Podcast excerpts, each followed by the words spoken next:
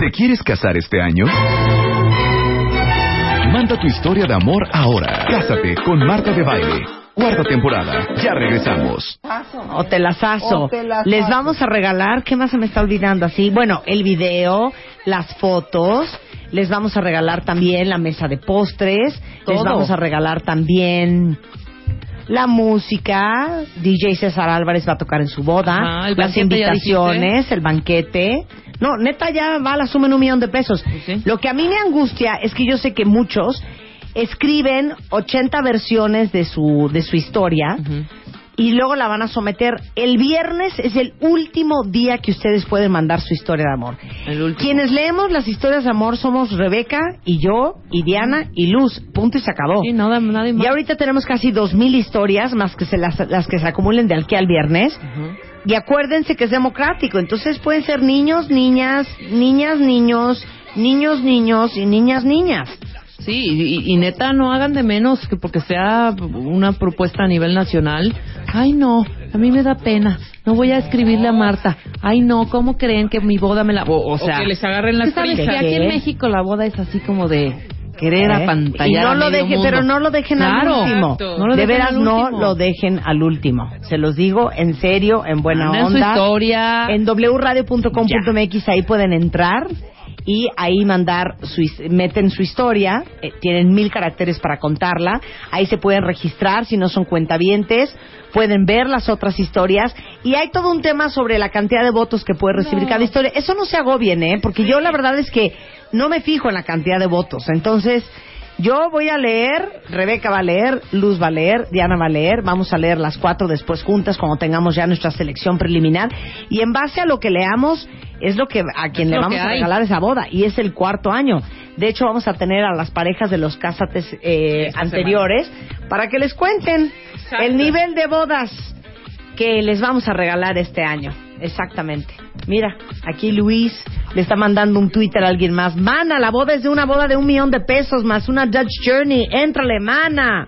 Ah, también Bueno, el doctor. Abel de la Peña se sumó a, a la lista del Cásate. También les va a dar unos regalitos. Unos, unos unos touch-ups. detalles. Unos touch-ups. Exacto. No, no, no podemos regalar también al novio, Dunia. Eso nos da muchísima pena, pero no lo podemos regalar. Pero bueno, ahí está. Entren a wradio.com.mx si quieren entrar al Cásate 2013 en W Radio. Son las 12 y 6 de la tarde y la semana pasada, hola Lucy, ¿Cómo estás, mi querida Marta? estábamos platicando con Lucy de las mamás Que odian. que odian a sus hijas. Así es.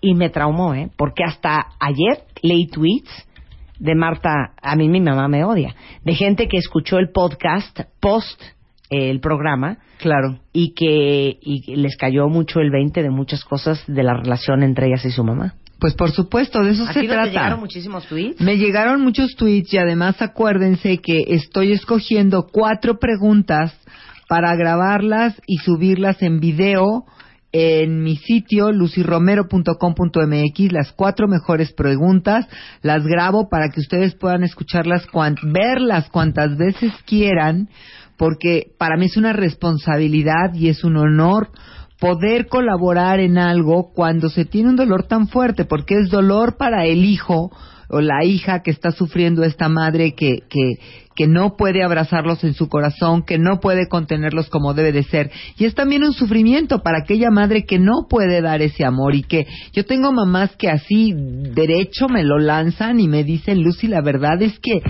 híjole, una de mis hijas me baila en el hígado, nada más no puedo con ella, ella no puede conmigo, no nos podemos ver ni en pintura, este, ya he intentado de varias maneras y nada más no, no hay química entre nosotros y eso fue desde chiquititita, me jalaba los pelos, cuando era chiquita me escupía la comida en la cara y yo nunca me he llevado bien con ella. Pero a ver, es que una cosa es no querer a tu hija Ajá. o a tu hijo Sí. y otra cosa, va a sonar muy fuerte lo que voy a decir, pero pues, así es. Así como tú haces muy buen clic con ciertas personas en tu vida y tus amigos los escoges a veces porque haces muy buen clic y eso se llama química de personalidad. Yo sí creo que no con todos tus hijos los puedes querer a todos igual, Sí. pero con algunos tienes más química, personality chemistry, que con otros. Sí, tienes Y con un- unos haces más clic que con otros. Lo cual no significa que quieras más a unos que a otros. Por supuesto que no, es como los cinco deditos de tu mano. ¿Cuál quisieras que te cortara? Ninguno. ¿A cuál no quieres? Ninguno. Pero obviamente sí encuentras las diferencias entre los cinco deditos de tu mano y la, la- la ocupación de cada uno. Y, y definitivamente tenemos una diferente conexión, es una conexión espiritual, es una conexión de, de código, ¿sí? En el cual efectivamente sí existen afinidades especiales, pero estos programas están dedicados a cuando verdaderamente hay una intención en la cual lo peor del padre o de la madre se vierte sobre ese hijo o hija. Y dada la demanda del programa de la semana pasada, pues efectivamente, atendiendo a todos nues- nuestros maravillosos este, tuiteros y todos los cuentavientes de Marta, hemos decidido sacar el día de hoy el tema de papás que odian a sus hijos. Hombres. Ahora vamos a los hombres. O sea, papá ¿Cómo? hombre, digo, papá con, con hijo hombre. Exacto, con hijo hombre y papá con hija mujer. O sea, ¿cuántas historias tenemos de, de, de mujeres que dicen, a mí mi vida me la desgració en toda mi infancia y mi juventud, mi padre, yo me vine liberando, ya está el estado adulto, pero yo siempre de mi papá fui la señalada, fui la tonta, fui la estorbo de la casa, fui la que eh, servía La gorda, única- la fea, la estúpida. o, o simplemente la que tú no sirves más que para para para crear hacer servicios dentro de la casa, ¿verdad? Tú sirves para recoger la ropa de tus hermanos, para servirles a la hora de la comida, para lavar los trastes, para y, y así, óyeme, cincuenta mil anécdotas más que tenemos de mujeres que sí han sido muy mal miradas por sus padres. Esto a veces no solamente se dirige a una hija, a veces también sucede el fenómeno de que papá elige una hija que es su predilecta o dos y otra que es en la que va a descargar todo lo negativo que él siente y que él piensa respecto a las mujeres la va a vertir sobre esta hija. Y entonces le va a frustrar la carrera. No, ¿cómo se te ocurre tú hacer una licenciatura? No, no, no, mijita, tú. Mira, tómate así como que la prepa una cosita MMC mientras te casas o una carrerita sencilla con la que puedas salir al paso, porque la verdad, no, mijita, a mí no me hagas gastar en universidad y, y, y ya lo importante es que te cases, tengas tus hijitos y salgas de la casa, ¿no? Entonces, esos papás que precipitan a las hijas a matrimonios inadecuados simplemente por hacerles terriblemente hostil el, la estadía en la casa y agredirlas constantemente. ¿Alguien de ustedes tiene esa sensación de que verdaderamente su papá no las soporta o no los soporta? que nos a ver, ¿qué nos un- están diciendo? Simplemente mi papá es un machista y ya no lo aguantó. Ajá. Bueno, ahí tenemos ya que nos están es- empezando a mandar twitters, pero yo puedo decirles muchas cosas. Vamos a hacer una pequeña división entre las formas en las que un padre puede ser hostil a un hijo. Una de las formas, y vamos a empezar de la infancia y yendo en las etapas de desarrollo, evolucionando de cómo se va em, mutilando el desarrollo y la relación entre el padre y los hijos por esta por esta insistencia en el enojo y la ira. Bueno, lo primero es una forma de sobreprotección. Los padres sobreprotectores son aquellos que todo el día están cuidando tanto, tanto, tanto a sus hijos que los mutilan. La sobreprotección es una forma de agresión hacia los niños. Es En- una forma de decirle no puedes. por supuesto, es una forma de castrarlo. En términos clásicos freudianos, es una forma de odio. Él así lo dice claramente. La sobreprotección es una forma de odio hacia los hijos. ¿Por qué? Porque siempre le estás diciendo, ahí se distinguen dos elementos. Uno que se le está diciendo al niño, tú eres un incapaz y tú nunca puedes ni vas a poder y yo tengo que estar supervisando todos tus movimientos porque si no, de seguro la vas a regar. Y esto en el estado de, de infantes, bueno, pues se manifiesta en el niño en el que nunca le enseñan a andar en bicicleta, porque el papá muere de pánico de que si da la vuelta un poquito más lejos que él en el parque, triciclo sí, pero bicicleta no, porque cómo se le va a escapar de su mirada. Seguro va a ser alguna tarugada por la cual él se va a ver afectado en, eh, en, en un futuro. Entonces, la sobreprotección es una típica manera de odio y ustedes se han tenido padres sobreprotectores que la sobreprotección quise, quise ponerla como el primero, fíjate, porque es el más difícil de abordar, Marta. ¿Por qué? Porque se disfraza de amor y de cuidado. Se disfraza de que te quiero tanto, que te cuido tanto. Pero sí, me quieres tanto que me sofocas me quieres tanto que me ahogas, que no me permites ser y que no me dejas experimentar en la vida lo que corresponde a un nivel de desarrollo normal en mi infancia. Todos mis amiguitos, papá, pero es que todos mis amigos se van a ir al, al este, al retiro, al, al camping de la escuela y, y pues no te va a salir muy caro y mi abuela ya dijo que cooperaba. No, no, no, no, no, no, no a mí no me salgan con esas cosas, los niños no duermen fuera de su casa, pero papá si van a ir los maestros y están haciendo juntas de maestros, te ruego, te suplico. No, Tú no puedes ir porque de seguro que o te me regresas con un hueso roto o vas a tener un incidente en el agua y te me vas a ahogar o te va a dar alguna infección y voy a tener que salir corriendo a rescatarte. Ya me entiendes. Todas esas son formas muy claras de, de, de mutilar a los niños y no dejarlos que avancen. Cuando vamos ya a la etapa de la adolescencia, esto se, se torna trágico porque el hijo en el que no confiaste en la infancia, pues menos vas a confiar en el estado del, de la adolescencia, en el estado en cuanto el niño ya empieza a despegar y necesita elegir su propia ropa, un poquito de dinerito para poder gastar con sus amigos o sus amigas y el padre está constantemente impidiendo, constantemente castrando. Ok, ese es el padre sobreprotector, que como dice aquí un cuentaviente, ese sería como una un rechazo encubierto. Ese es un rechazo encubierto. Ahora, hay los que definitivamente son hostiles hacia sus hijos. Por ejemplo, el padre que en cuanto ve la adolescencia del hijo empieza a competir masculinamente con él. O sea, le da una envidia espantosa los músculos del chico, le da una envidia espantosa su juventud, y entonces él empieza a sentirse retado y empieza a sentir que de alguna manera el papá tiene que hacer una exhibición eh, sobreexagerada de todo lo que él ha hecho, de tal manera que el hijo se queda paralizado. No, porque el hijo le quede claro que los chicharrones que truenan son los de él. Por supuesto. Los del padre. Son los chicharrones del padre los que truenan, pero además es la forma del padre de, eh, de decir, no importa qué tan joven y tan fuerte seas, aquí yo sigo siendo el rey. Aquí yo sigo siendo el héroe y aquí no hay Superman más Superman que yo.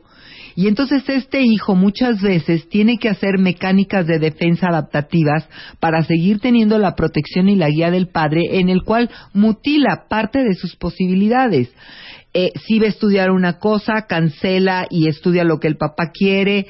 Si tenía proyectos de casarse con una novia, pues entonces va a cambiarlos porque el papá no ve con buenos ojos que él se case a tal edad. Te puedo decir uno de los casos más extremos que tengo, un, un muchacho que a los 19 años embaraza a una chica y la novia y él se adoraban y pues ellos deciden casarse. Y el papá llega y le dice, no, no, no, no, no, no, no, de ninguna manera, tú siempre has sido tonto, siempre has estado mal de tu cabeza, entonces toma al hijo, se lo lleva a, se lo lleva fuera del país, lo interna un año en una especie entre que de clínica para los nervios, entre que de, de retiro espiritual y lo que puede, y total, la chica tiene a su bebé y el papá se encarga de que este muchacho jamás se contacte con su hija. Y a mí me llega este asunto de una manera muy dolorosa porque la que me llega es la hija diciéndome, tengo 15 años y exijo mi derecho a saber quién es mi padre. Ah. Y cuando la mamá le cuenta la historia y se vuelve a encontrar con el papá, dice, que yo nunca pude transgredir a mi padre. Mi padre se opuso rotundamente a que yo te, que, a que yo te contactara, me amenazaba de todas las maneras y hasta ahora que tienes 15 años y que mi padre está muerto, yo puedo acercarme a ti. Bueno, aquí una cantidad de mensajes de los cuentavientes desde eh, mi papá no me soporta y siempre me ha dicho que la razón por la cual se casó con mi mamá fue por mi culpa, o sea, porque ella nació. Alguien más dice, este, bueno, a mí me pasa eso, Eh, alguien más dice, mi mamá nunca me dejó salir de adolescente y en cuanto cumplí 21 años me casé solo por salirme de mi casa. Gran error, hablando de sobreprotección. Eh, mi suegro odia tanto a mi novio y hay tanta diferencia entre el trato hacia él y hacia su hermana. Eh, mi papá, eh, ya tenemos 34 y 38, cuando hacemos algo para estar independientes nos marea con dinero. Bueno, aquí si te das cuenta, vamos a toparnos con dos problemas muy graves. Uno es la competencia del padre hacia el hijo, pero otro es el machismo.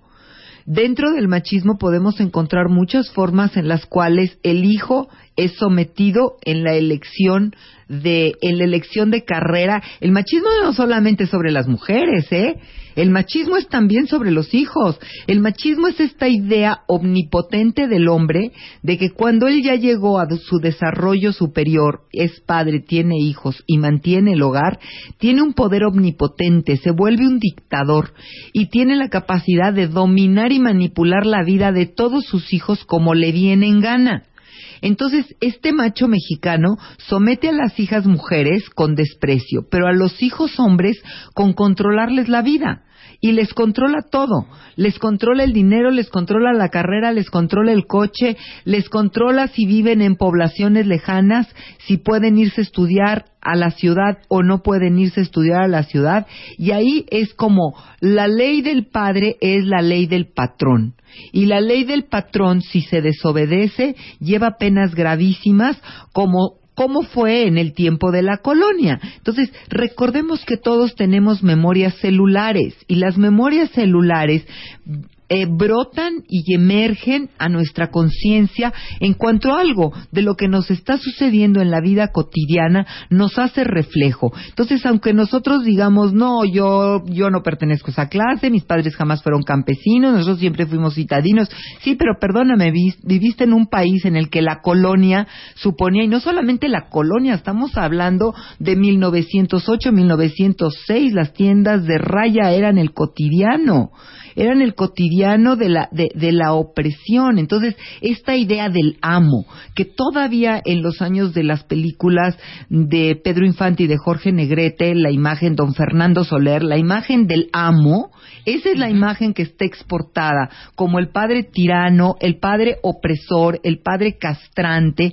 que le importaban muy poco los intereses del hijo, de la esposa y de las hijas, él mandaba sobre absolutamente todo. Bueno, oye, dice aquí una cuenta bien, mi papá me decía a mí de niña, como dijo ahorita Lucy, que no me iba a pagar ninguna carrera, porque según me iba a casar y mi marido me tenía que mantener, así que solo me pagó hasta la prepa. Empecé a trabajar y cuando gané mi dinerito me pagué los estudios y hoy soy profesionista. Por supuesto. Alguien más que dice que su papá le dijo que pero de ninguna manera iba a gastar ni un peso en pagarle sus clases de, sus clases de karate y de taekwondo. Que porque eso no era para niñas. Exacto. Entonces, si se dan ustedes cuenta, son padres que tienen tanta envidia de que, fíjate, esta es una forma de padre que es muy interesante. Es el padre que dice, lo que yo no tuve, ¿por qué lo va a tener mi hijo? Yo no voy a permitir, o sea, si yo viví una infancia con escasez, entonces mi hijo tiene que hacer los mismos esfuerzos que yo hice para salir adelante. Porque a qué padre que ahora resulta que como yo tengo otra posición económica, entonces ahora mi hijo va a disfrutar de un montón de cosas que a mí no me tocan. No, es machito, es hombrecito, que se friegue, que se fastidie, que le cueste trabajo como a mí me costó. Y entonces ahí tienes a la esposa que le dice, sí, mi amor, pero pues tú eh, en tu casa fueron once y aquí nosotros no tenemos más que tres hijos y son, son dos niños y una niña. ¿Qué te cuesta apoyar a tu hijo mayor? No, sí me cuesta. Sí me cuesta porque a mí nadie me dio nada, ¿eh? A mí nadie me regaló nada. Entonces lo único que le voy a dar es terminar su preparatoria y que entre a la prepa más a la, a la universidad más económica que existe y si quiere su carrito, pues que trabaje, porque si yo trabajé y estudié, ¿por qué él no va a trabajar y estudiar? Dices, pero mi amor, si nos fuimos a Europa el año pasado, si tenemos cambio de carro cada dos años, ¿qué te cuesta ayudar a tu hijo? No, no, no, a mí nadie me ayudó, a ver si se hace hombrecito, ¿para qué se haga hombrecito? Mira, dice aquí Román Mora, Buenas tardes. Si el padre te controla con dinero, mándalo a volar. Trabaja, independízate de ese macho. Muy bien, Romancillo. Claro. Claro, porque también los padres controlan con la lana, como decías hace un momento. Por supuesto. Controlan tus decisiones Y, y muchas veces, miren, todos los que somos papás que estamos oyendo a Lucy, pues entendemos que mientras que nuestros hijos vivan con nosotros y bajo nuestro techo, cuidado y mantenimiento, pues hay ciertas reglas. Pero una cosa son ciertas reglas y otra cosa es, ¡ah! Tú vives en esta casa, pues entonces vas a hacer exactamente lo que yo diga, a estudiar exactamente lo que yo diga, a salir exactamente con la persona que yo quiero y a hacer exactamente lo que yo creo que tú deberías estar haciendo. Son dos cosas bien diferentes. Por supuesto, porque ahí ya estamos en la desvirtuación de lo que es el arte de educar. Repitámoslo una vez más, el arte de educar es el arte de crear seres libres e independientes que puedan funcionar adaptativamente en una sociedad, realizarse personalmente, realizarse con sus propias familias y tener niveles de satisfacción física, mental y espiritual que ellos mismos generen. Claro. ¿Cómo vas a obtener eso si tú tienes que en la flor de la juventud, en la flor, digamos, desde que empieza el periodo de la pubertad y luego la adolescencia, que el chico ya empieza a orientarse a lo que es lo, lo que vino a ser este mundo, lo que, lo que llaman los yunguianos el icon personal, el icon es una semilla que tú traes en tu corazón, que tu misión es que florezca a lo largo de tu vida y que tus padres tienen que recibir y que acunar y que festejar. Siente ahí la semilla de un actor, siente ahí la semilla de un científico, siente ahí la semilla simple y sencillamente de estar entre la hojalata maravillado trabajando con tus coches de mecánico, santo y muy bueno. Eso es lo que tiene que florecer y lo que los padres tienen que conducir y que acunar y que promover, no que sofocar, porque qué vergüenza tener un hijo, un hijo actor, es un desprestigio, es un bueno para nada. Bueno, para todos ustedes, eh, mi cuentaviente que su papá la golpeó tan cañón una vez de chiquita que hasta la fecha, sus 33 años, tiene problemas de, espalda. Wow. A todos los que tuvieron papás o tienen papás muy difíciles, sí hay una solución. Y regresando, ¿cómo se sana uno? Porque al final, aunque lo puedan escribir en un Twitter y a lo mejor tengan la historia consciente, en el inconsciente sin darnos cuenta, eso impacta muchísimo la relación que tenemos de adultos con otros hombres o con otras mujeres. Y con ellos mismos, Y con por ellos supuesto. mismos. Al volver, no se vaya. Estés en donde estés, no te muevas. and let the beat control your body. Ya volvemos. Marta de Baile. En W. ¿Te quieres casar este año? Manda tu historia de amor ahora. Cásate con Marta de Baile. Cuarta temporada. Ya regresamos. Estamos de regreso en W Radio, son las doce y media y estamos hablando con Lucy Romero sobre papás que odian a sus hijos. Más bien, papás hombres que odian a sus hijos, hombres y mujeres.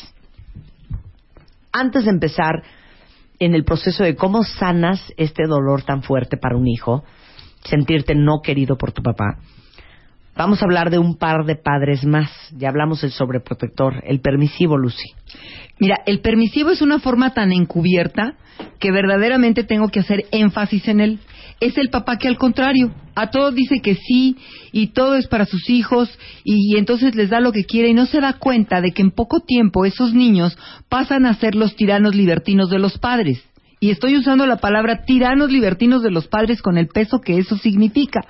Son cuando nosotros tenemos niños Supongamos que ustedes tuvieron una infancia muy dura y dicen, ah, no, no, no, no, yo todo lo que quiera, hijo, que quiere el Xbox, el Xbox, que quiere el, el iPhone, el iPhone. Y tienen a niños de 13 y 14 años que traen un iPhone 5 y que a mí me vuela la tapa de los sesos porque no se dan cuenta de lo que tienen acceso a través de esa máquina tan extrapoderosa que es un iPhone en la mano.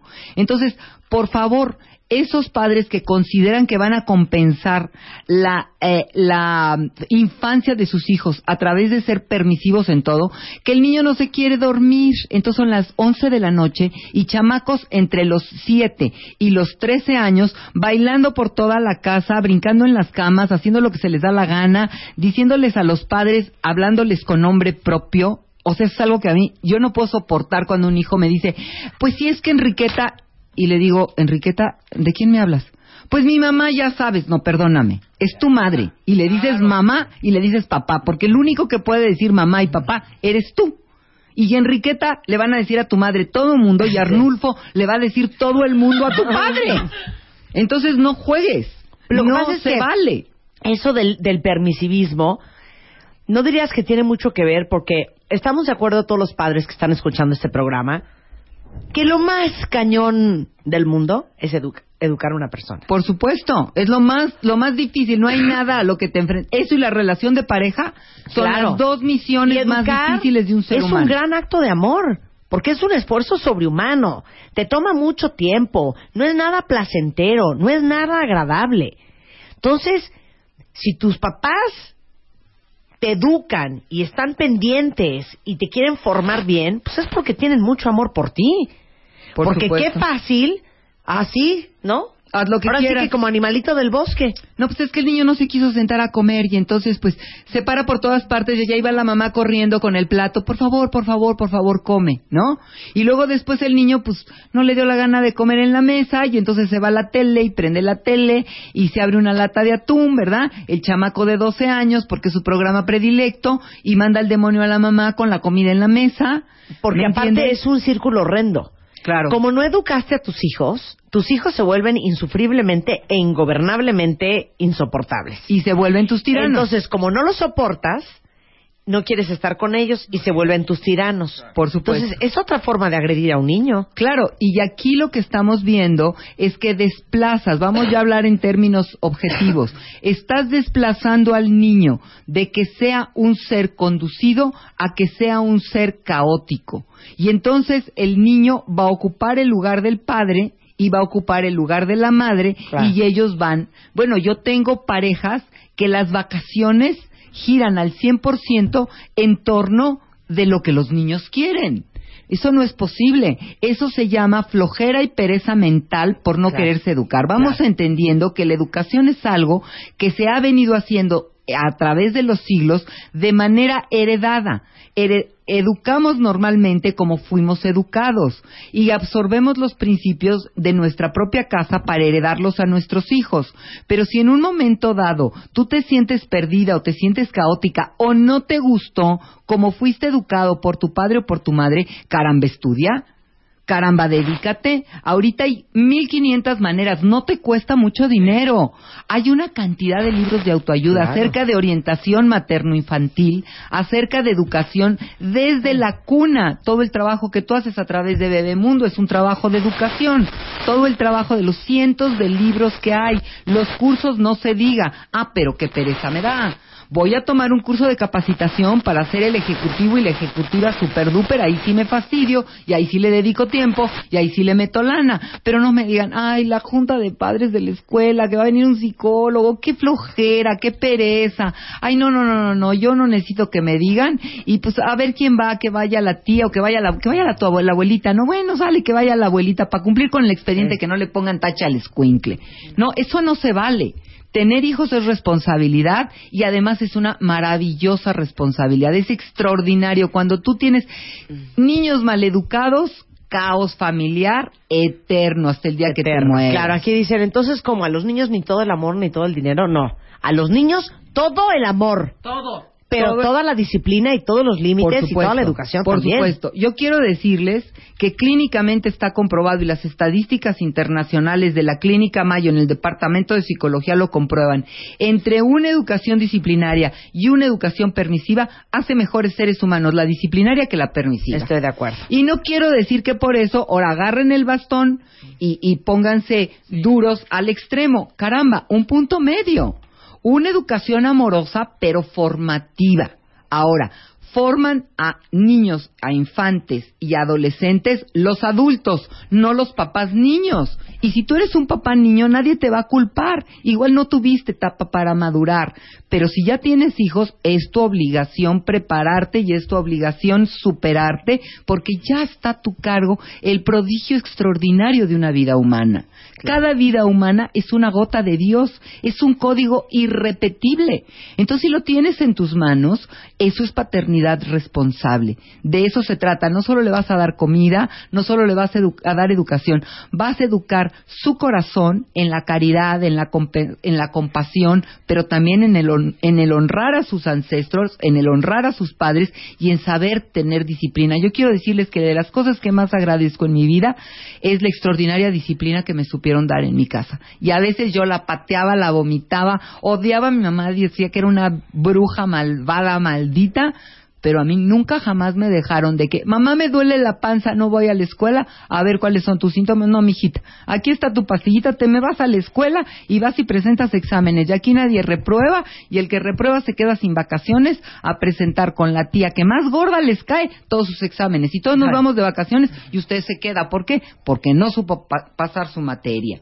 Entonces, hay que ser firmes, hay que ser amorosos, pero tampoco hay que caer en el extremo de la rigidez. Estoy de acuerdo. A ver si les checan estas variadas formas en que el padre castra a sus hijos o hijas. Comparación humillante con alguno de los hermanos. Ahí va una. Eh, apodos. El teto, el menso, el mariquita, todos esos horrores. El hacerle sentir que es un costo y que tiene que pagar por haber nacido. Eso es una cosa terrible para muchos hijos que dicen, mi mamá me viene cobrando todavía el primer alcacelser que se tomó con las náuseas de mi embarazo. Entonces no sé cuándo voy a acabar de pagarle todo lo que ella sacrificó, luego sus estrías, luego sus senos caídos, luego... Y entonces el hijo y la hija tienen que ahí pedalear la bicicleta con regalos, con ofrendas, con todo lo que sea para apaciguar a la madre. Pero el padre, que es a lo que nos estamos dedicando el día de hoy, tiene una forma mucho más incisiva. Una de las formas que más duelen y que más marcan es cuando de verdad montan esta competencia ya en el estado adulto. Y ahí ya nos vamos hacia el joven que tiene entre los 23 y los 30 años. El padre empieza a detestar que el hijo empiece a tener logros. Y empieza a sentirse que cómo le va a hacer para demostrarle que bueno, pues todo lo que logre y que no sea bajo su patrocinio y bajo su control y que el hijo hizo lo que él quiso, él se va a dedicar a devaluarlo. Claro. No va a tener una mirada de complacencia, una mirada de, eh, de verdaderamente decir, hijo, estoy orgulloso Claro, de ti. claro. ¿Por qué? Porque, porque ya te ascendieron, ¿sí? Si al padre no lo ascendieron, entonces el padre va a estar furioso porque ¿por qué ese mozalbete estúpido que él tiene cincuenta y tantos años y el hijo tiene treinta, ya consiguió que lo manden un año becado por parte de su trabajo a estudiar a España. ¿Sí? Y se va a purgar. Y entonces el hijo se va a ir a España, va a estudiar, va a tener un logro, pero siempre con esa espina clavada en el De corazón culpa. de que cómo es posible mi papá nunca puede reconocer mis esfuerzos. Será bueno que yo triunfe. El que yo triunfe no significará que estoy ofendiendo a mi papá. Mi papá de alguna manera podré compartirle que ahora en esta en esta oportunidad además me he sacado excelentes calificaciones, ni siquiera se los comparten porque tienen miedo al comentario del padre tan destructivo y tan denigrante. Otra, otra cosa muy importante es, por ejemplo, hacia las hijas, cuando hacen sentir que la hija es un ser inferior, que solo va a servir para cuidar chamacos, para conseguir un hombre, para servir a un hombre y para que el hombre las mantenga. Entonces, mijita, tú no vale la pena ni siquiera que me preocupe por ti, porque de seguro que va a llegar un güey que te va a levantar y que Claro. entonces tu vida ya va a ser por otro lado. Otra forma muy humillante, yo he visto a hombres que tratan a sus propias hijas de putas. Y a mí Lo eso, sé. así, como te lo estoy diciendo, y a mí eso me duele horriblemente porque digo, bueno, en primer lugar, pues las mujeres que tienen como profesión el sexo servicio tienen una historia y tienen un honor y tienen un respeto. Y esta esta categoría tan denigrante en la cual de veras no se entiende que la misma Sor Juana Inés de la Cruz lo expresó en un soneto perfecto en el cual dice, hombres necios que acusáis a la mujer sin razón, sin ver que sois la ocasión de lo mismo que causáis. ¿Sí? Entonces, obvio, ¿me explico? Y cuando un padre le está diciendo a su hija, qué barbaridad, tú no eres más que una puta, ¿qué estás haciendo en mi casa? Mi casa se denigra con tu presencia. Bueno, esa pobre chica que lo único que hizo fue salir de fiesta con unas amigas que fueron y que regresaron y que el papá ya la está maldiciendo y insultando ¿Cuál va a ser el autoconcepto que va a tener de sí misma? Pues va a, ser, va a ser un autoconcepto espantoso. Lo mismo el papá que empieza a tratar de su hijo. ¡Qué barbaridad! Tú eres un maricón. Eres un mariqueta, claro, no te puedes echar a nadar porque eres una nena, la nena, la nena no se atreve. ¿Sí me entiendes? Esas son cosas que yo he visto al filo de una alberca. Me dan ganas de pararme y decir al señor, pues deberías de hacerlo, ¿eh? Pues deberías de hacerlo. Pues sí. Ya, cada rato andando agarrando en la calle por eso. bueno, a ver, Lucy.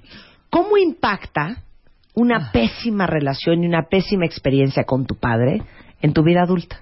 Impacta terriblemente porque el hijo se ve sometido a un columpio, a un péndulo terrible. O rompe con el padre y entonces trata de hacer todo lo que él pueda, pero inconscientemente está tratando de agradar al padre o se vuelve totalmente sometido al padre. Y entonces no vive más que a la sombra de, de lo que el padre espera de él y entonces no solamente se somete él, sino que somete a toda su familia. La mujer con la que se casa es la que elige el padre. Y a partir de ahí el padre va a gobernar los dineros del hijo, las compras del hijo, los destinos de los niños, las escuelas a, a las que van y todo lo demás. Entonces estas actividades, estas actitudes pendulares hay que cuidarlas mucho porque impiden el libre desarrollo como ser humano. ¿Tú dirías que escogemos pareja muy en base a la relación que tuvimos con nuestros papás. Definitivamente, yo te puedo decir que clínicamente está demostrado. Es más, en la primera vuelta o te casas con tu mamá o te casas con tu papá. Y en la segunda vuelta te casas con el contrario. Si te casaste con tu papá, es decir, con alguien parecido a tu papá, ya sea hombre o mujer, ¿eh? Ya sea hombre o mujer, entonces te vas a buscar el contrario. Te vas a buscar el que sea como tu papi. Y si eres hombre y te conseguiste una que era como tu mami, después te vas a conseguir una que sea como tu papi. Entonces, desgraciadamente, estos son movimientos de psicología profunda que no podemos, digamos, no podemos controlar porque entra, entra que la atracción se da en base a eso. Recordemos que hay campos mentales y los campos se comunican y andamos con un radar que dice, a ver, ¿dónde encuentro y dónde detecto algo que me resuene con lo que viví en casa, con lo que es familiar? Y donde hace ring, ring, ring, ahí te clavas. Y a veces no sabes por qué si siempre quisiste al hombre guapo te casas con un feo archifeo, pero que al cabo de un año dices, es idéntico a mi papá. ¿Cómo quieres que te diga que hasta tiene frases que me dice mi papá? Y bueno, cuando me llega una novia con esa historia, yo le digo, este, mi reina nada más está consciente de que tu elección está yendo por ese lado. Es que no sé por qué tengo una, una fatal atracción con este hombre, pero es parecidísimo a mi papá, pero además no me gusta y, y, y, y no obstante no lo puedo dejar y hago lo que él quiere y voy a donde él quiere y le digo, pues claro, tienes un desplazamiento hacia la figura del papá.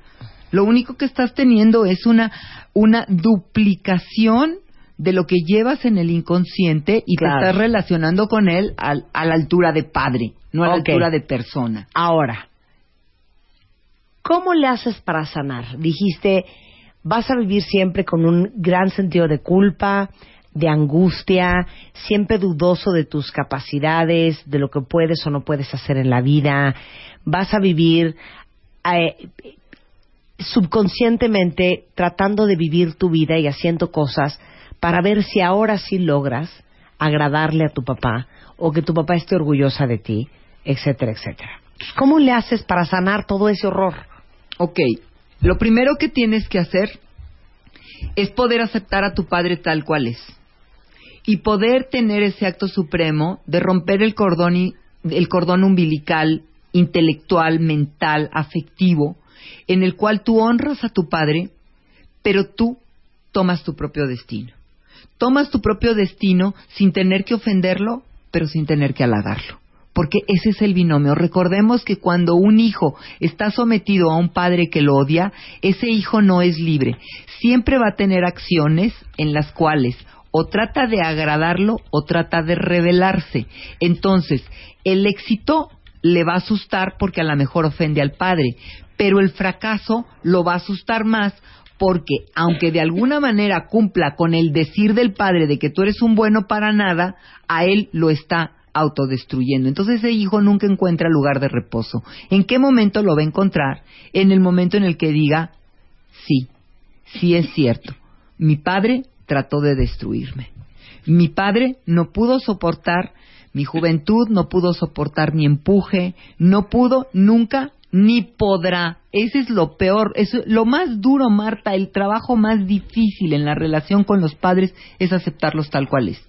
Siempre tenemos esa fantasía en el inconsciente de que no, ahora que voy a invitar a mi papá y que va a ser su aniversario y que le voy a regalar una pluma que llevo dos años ahorrando para comprársela y que además voy a pagarle el mejor restaurante con la mejor comida, estoy seguro de que mi papá va a estar orgulloso de mí.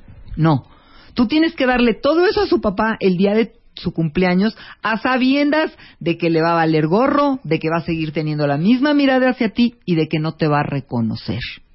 ¿Por qué? Porque eso ya está en su desviación de personalidad. Cuando entendamos que el acto amoroso de un padre hacia sus hijos es el haberlo engendrado exitosamente y el haberlo tenido durante sus primeros años a su lado, cuando podamos honrar ese acto, en ese momento gestamos nuestra emancipación.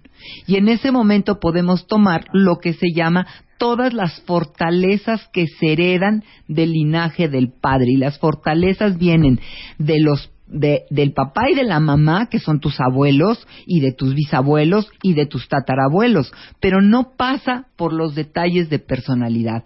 Cuando nosotros estamos buscando, y aquí vuelvo a mi palabra predilecta, cuando estamos buscando la mirada, la mirada de aprobación de papá, estamos en el vínculo de amor ciego infantil, estamos en el cordón umbilical.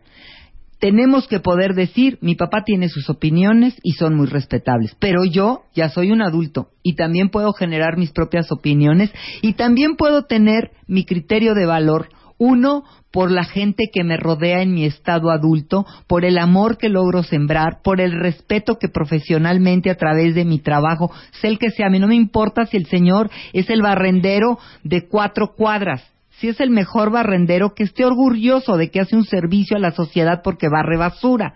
Y si es un gran ejecutivo, lo mismo el orgullo y el prestigio de lo que refleja tu quehacer en la vida, pero lo más importante, tú tienes un ser superior que es el proyecto más elevado de tu alma. Cuando tú te refieres al proyecto más elevado de tu alma y ese es tu nivel de evaluación, entonces sí que entras en una competencia pura y clara con aquello que es el reto de tu propia vida, Marta. Entonces, si quieres sanar esa herida, lo primero es vela, lo segundo es llórala, lo tercero es ciérrala y lo cuarto es honra a tus padres y dales la espalda. Quiere decir, recárgate en ellos, deja que ellos estén atrás de ti y no enfrente de ti juzgándote. Porque un hijo que tiene al padre enfrente del hijo o hija, siempre queriendo halagarlo, es un hijo que nunca va, o hija que nunca va a avanzar. ¿Por qué? Porque esa mirada y esa búsqueda de esa mirada lo frena. Ustedes hagan un experimento y se los pongo a todos nuestros nuestros este eh, cuentavientes en este preciso momento. Párense y traten de caminar con la cabeza volteada para atrás. Fíjense cuánto tardan en tropezarse. Eso pasa en la vida. Si tú caminas en la vida volteando hacia atrás, buscando las miradas del atrás, vas a ir de tropiezo en tropiezo en tropiezo, no importa lo que hagas. Y si tú miras de frente, tú vas a tener gobernado todo tu espectro y siempre vas a poder dar honor y siempre vas a poder dar amor a quienes te dieron la vida, que esa es finalmente la última misión. Bueno, aquí una cuenta bien te dice que ella se está dando cuenta con toda esta conversación, Lucy, que ella es una madre castrante con su hijo y que si la puedes ayudar. Por supuesto. Claro, que, que, mande su pregunta, que mande su pregunta por Twitter o por Facebook en Lucy Somos Diosas, estoy en Facebook y arroba Lucy Somos Diosas, estoy en Twitter. Que recuerde que van a concursar las preguntas. Ahorita estoy debiendo la de las mamás y voy a hacer la de, la de los papás también, por supuesto. Y déjenme decirles, no es cosa fácil poner en perspectiva todo lo que uno ha vivido no es cosa fácil, como dijo Lucy, cortar el cordón umbilical. No es cosa fácil dejar de operar buscando la mirada de aprobación de tus papás. No. Y no es cosa fácil deshacerte del embrujo que llevas viviendo 20, 30 años. Claro. Que tú dile a alguien todos los días lo mismo y acaba siendo verdad y acaba sucediendo. Pues imagínense nosotros que hemos vivido 30, 40, 50 años oyendo el mismo mensaje de nuestros papás, pues hombre, no es fácil reprogramarte. Pero todo esto que acabo de decir es para decirles que sí se puede. Por supuesto que sí se puede. Y mira que ni siquiera tocamos los padres que son golpeadores de sus hijos, porque hemos hablado mucho en estos micrófonos acerca de lo terrible y lo devastador que es el golpe. Pero nada más si nos metiéramos en ese tema, cómo deteriora a un hijo o a una hija los golpes del padre. El pánico que tienen los niños a llegar a casa porque saben que el papá va a escoger a uno para tranqueárselo. ¿Por qué? Para que se le escarneo de los demás. Así como eso tenemos mil experiencias. Entonces, la rutina que estoy proponiendo, les juro que es sanadora. Por supuesto, si necesitan apoyo, búsquense una terapia y si no una terapia, búsquense grupos de apoyo. Todos los grupos de codependencia son gratis. Acudan, necesitan hablar, necesitan sacar, no importa la herida que tengamos. Cuando hay un receptáculo humano, un grupo de personas que te puede escuchar, porque tú también los vas a escuchar a ellos, les prometo que es altamente sanador. Perfecto. Pues Lucy Romero la encuentran para todos los que necesitan terapia y ayuda en lucyromero.com.mx, en Lucy Somos Diosas en Twitter y en, Facebook, lo en. Lucy Romero. Lucy Somos Diosas también en, en, En o sea, mi Facebook. fanpage, mi fanpage de, de, mm, de Facebook es Lucy Somos Diosas. Y bueno, síganos porque tengo muchas sorpresas. Voy a tener unos cursos maravillosos y estoy planeando hacer un retiro. Un retiro de viernes, sábado y domingo, nada más para 30 personas. El lugar es maravilloso y vamos a pasarle extraordinariamente bien curando nuestros corazones de todas estas heridas. Si quieren atraer mejores personas a su vida, tienen que ser ustedes mejores personas. Así es, Te querida, no hay otra. Te queremos. Pues tenemos las noticias, señores. Ya tenemos el veredicto final. Chale. Diana, te escuchamos con las votaciones finales en Facebook. La pregunta era si ustedes quieren que mañana a las 8.45 de la mañana hagamos un Harlem Shake en este estudio o no. ¿Qué dice? La pregunta es ¿Qué dice el si público? hacemos el Harlem Shake vamos a invitar a cinco cuentavientes, pero nos tienen que mandar sus fotos Con su outfit con su pulpariesco. outfit pulpariesco. Diana, te escuchamos. Los resultados oficiales de esta votación Son...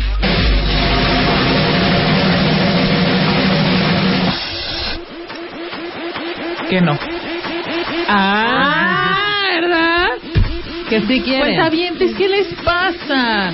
Diana no lo quiere hacer, pero lo va a hacer a sí, fuerza. 43%, 43% Bueno, no. estuvo súper cerrado, Súper ¿eh? cerrado, más cerrado. de 1500 votos. Me Ajá. parece un espectro corto para tomar una decisión de este calibre. Ajá. A mi juicio, 43 ¿verdad? a 57, Ya, hay que 43. hacerlo, hija, hay que reírnos. Bueno, entonces que manden sus fotos. Mira, vamos a hacerlo. Y si nos queda mal, no los No, lo posteamos. perdóname. Si no, no. Aquí las cosas como son. Si vamos a grabar, no va a ser para no hacer. No, Exacto. uno a desvelarse y Ajá, de Ok, a bueno, desmañanarse. para no meter el, el video. Mañana a las 8.45 vamos a hacer el Harlem Shake. Si ustedes pueden venir con su- a su estudio. De baile Manden arroba un Twitter televisa. arroba Marta de Baile. Su foto de baile arroba televisa.com.mx. Foto de baile. ¿Cómo se disfrazarían De para nuestro party. Harlem Shake? Ay, outfit de, no es disfraz, es outfit de pool Outfit party. de pool party playero. No es- no es carnaval, ¿Ok? hombre. Estamos de regreso mañana en punto a las 10 de la mañana. Pásenla bien, Adiós. cuentavientes.